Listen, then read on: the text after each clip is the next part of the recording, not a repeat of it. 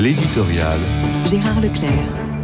Il y a exactement 60 ans s'ouvrait le Concile Vatican II, un événement d'évidence considérable à l'échelle de l'histoire et que les nouvelles générations considèrent à l'évidence comme appartenant à un âge antérieur au leur.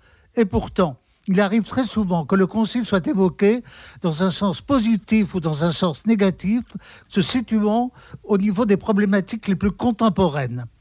Encore faudrait-il savoir de quoi l'on parle.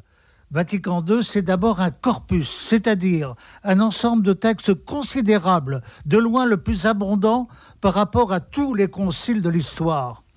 Il n'est pas sûr, quand on évoque Vatican II, que l'on désigne d'abord ce corpus, préférant parler d'un esprit du concile, par exemple, dont la définition n'est pas du tout aisée. Certes, le mot employé par le pape Jean XXIII, désormais inscrit au nombre des saints de l'Église, aggiornamento, peut-il y aider?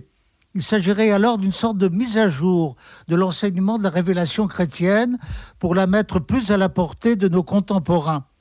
Mise à jour ne signifie pas refonte de la doctrine, mais mise en évidence de sa richesse pour qu'elle brille d'autant mieux aux yeux du monde.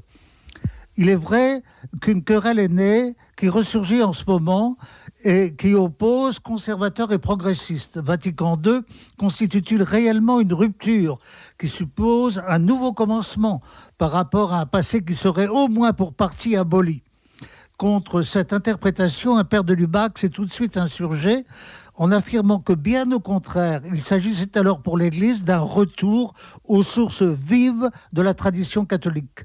C'était aussi l'avis de Benoît XVI, qui en tant que théologien avait joué un rôle important dans la rédaction des textes les plus essentiels. Mais ces textes, il s'agirait peut-être de les relire avec attention à l'occasion de cet anniversaire.